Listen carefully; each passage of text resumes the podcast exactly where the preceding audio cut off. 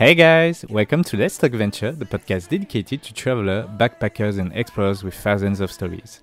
My name is Tony, and today and from the month of December, I will publish some extracts from previous interviews with the guests of Let's Talk Venture in this new format called Short Stories for Big Adventure.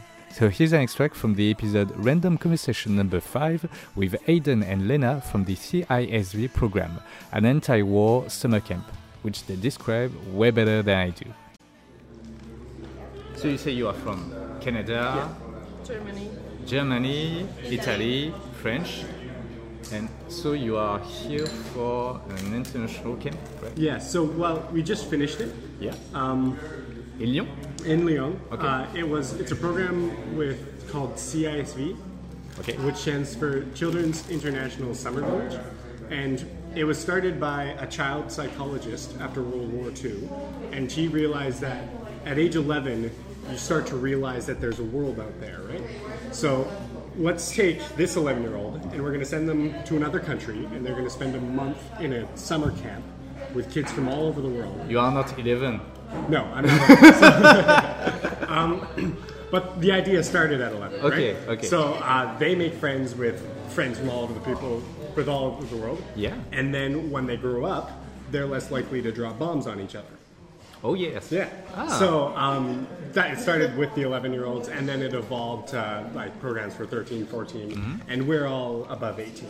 Okay. And so that's what we did for three weeks in Lyon this summer. And now we're actually doing our after camp. So everyone who could is staying at a hostel and we're partying.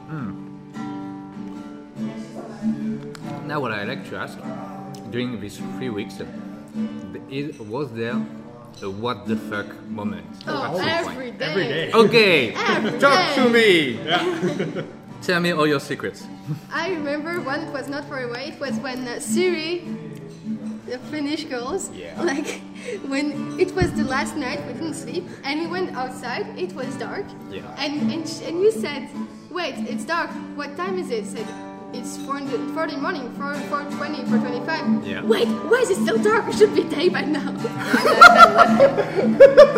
and it's really disturbing because for you it's usual for it to be day at this early. yeah, for It's like, like in the middle of summer, so it's in at four. It's still it's, the sun is shining already. in Finland, It this is doesn't full even get party. dark during the night. And for me, well, it's normal thing. it was really fun. okay. Okay, I was. Um, I'm trying to think of one. Can I have this then? Yeah, I know. It's difficult because there was no Yeah, it's alcohol all- yeah, involved. yeah. Yesterday we had it. and yeah, we had like um, about food also. Some like we had croissant. It was Oh, really, yeah. really fun. And people would they put like some stuff in your croissant. I was like, "Oh, why would you put some ham in your croissant? But okay. I was like, What? oh, Et ils mettaient du jambon dans leur croissant. Oh, it can be a recipe, actually. Yeah, but I was I was not used to it. Ah, okay. yeah, all the French people were like, what are you doing? No, actually, it's a recipe like really to put uh, ham inside, inside yeah, your ham, cheese. And I was like, oh, good. But, like, yeah. Um, And you can do variation if you are vegetarian as well. Yeah, Like you- yeah, they're vegetarian. Um, cooking was very interesting. I remember the first we were all in cooking groups, so like four Yeah. people cooked the one meal. And at the first time we I tried to cook, uh, I put five kilograms of pasta in one big pot Okay. and tried to cook it, and I wasn't able to stir it. So most of the pasta got cooked. The bottom layer got burnt. Oh, I had to clean it. I well, had to clean Hey, it. I cleaned the I cleaned the burnt pasta off the bottom. Oh yeah, no, we had to take it out with a fork. It was a. So yeah, we learned how to cook. And No, because cooking, error. cooking for two or three people is fine. it's fine. 40. Cooking for 35 people is 35 or 40? 35. well, So 28, 28, participants 28 participants and Six six, staff. staff. So So, 34. Okay. And cooking for 34 people is a whole other thing. Okay. When you're not Yeah. that experienced in cooking and like the proportions would rather have a lot or not enough. Yeah. There, there was so many times when we were like, we would show up that morning and be like, what are we cooking today? I don't know. Let's see what we have because it was kind of a gong show. yeah, every day we didn't provide. Mostly ate rice and vegetables. A lot of rice, a lot of vegetables. Uh, we had tacos so many times because tacos are easy. yeah. Al- al- always vegetarian, right? Uh, Not there always. were three vegetarians, Three so we would always have a vegetarian okay, option. okay. And sometimes, I mean, there was a vegetarian in my cooking group, so we'd always cook like vegetarian. Yeah, and we would uh, every chance we would have, we could, we would have people cook like cultural meals. So um, our, I had an Indonesian in my cooking group, so we had So good. And we made sushi, and it was so good. So wait a second. So you, uh, so for the organization of the cooks, every every day you gather in groups of people and you cook by groups. Right? So, so at the beginning of the camp, we would divide everyone up into groups, so four people, and then um, we would had a schedule and say, okay, it's cooking group two for lunch on this day, Okay. and group, cooking group three, Oh, and then in theory, you would plan what you want to have, and then tell the staff so that they could buy the food to for you to cook, and that didn't always happen, but And because in theory, you have the thing, and no one takes the food for their meal. In theory. yeah. okay. So most of the times, we're like, okay, I needed this, but it's not there, so guess I'll improvise. Yeah, because there was a there's a pantry, and you could go and just take food from the pantry at any time. So it was like there was very little organization of food. Especially for midnight snacks. Yeah, Which just eats anything. but it worked. So yeah. We ate every day. yeah, no one starved. That was good. Um, another really difficult part of the camp was staying up late because there were some people that could stay up to like three, four in the morning and then get up at eight o'clock the next day. And having no problem. and just be fine. But yeah. So, but for a lot of us, it was balancing sleep and uh, actually talking to people because if you go to bed early, you can't. Right? Yes, Everyone we got weren't sick. Because we weren't sleeping enough, so there was just yeah. Every free time we would get at the end was just like nap time, and we would nap. We'd be like this everywhere. We found every Yeah. time we could. What other activities did we do? I, I- well, uh, okay, one more question. I love the fail story. Was there an activity that failed, like really, really hard failed? The, The, The- yeah. yeah yeah yeah The the we Chinese. Oh, I was gonna I was gonna say the one um, With human with human trafficking. So we had yeah yeah no no no exactly what you think. so, yeah. So we, um, I wasn't in the planning group, but You um, were. No, I wasn't. So, okay, I Uh, was gonna say I'm so sorry for you. Yeah.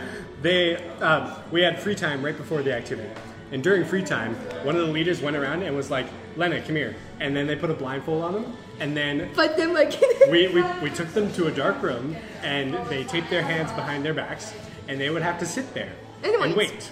And then there was another group of people. who, it, I, it was me, and I didn't know anything. And it was activity time, so I went where we do the activities, and we were like 10 out of the 28. We're like, where the fuck are they?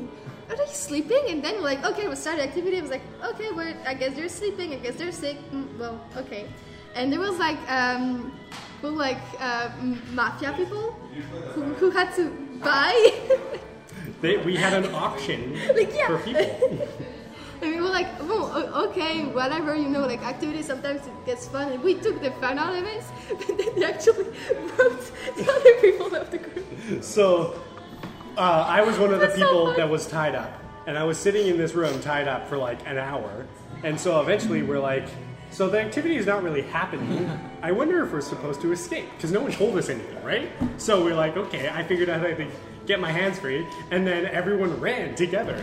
And so we all ran out of the room. supposed to happen. That was not supposed to happen. And then there's a bunch of people like in in, a, in another room, and that's where the auctions are supposed to happen. And we just walk in, and they're all like, "What the hell are you doing here?"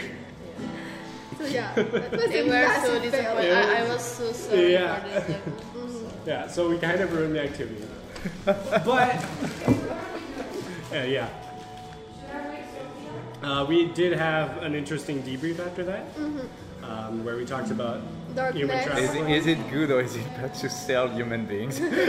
No, yeah, no, not like about.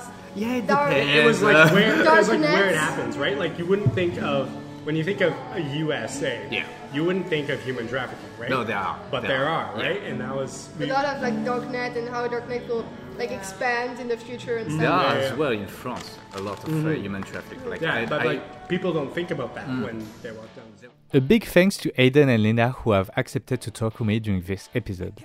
Thanks also to the Alto Hostel and its staff for letting me record the podcast, and thank you you for listening to it. I highly invite you to listen to the full episode of Random Conversation number 5 and the previous episode of Let's Talk Venture. You can also find other episodes of the podcast on YouTube, Spotify, Apple Podcast, PodCloud, and the Internet Archive. You can follow my adventure on Instagram and Facebook, and all the links will be in the description. And if you've liked this episode, please share it and talk about it around you. Don't forget to subscribe, leave a thumbs up, and 5 stars. I see you next Monday.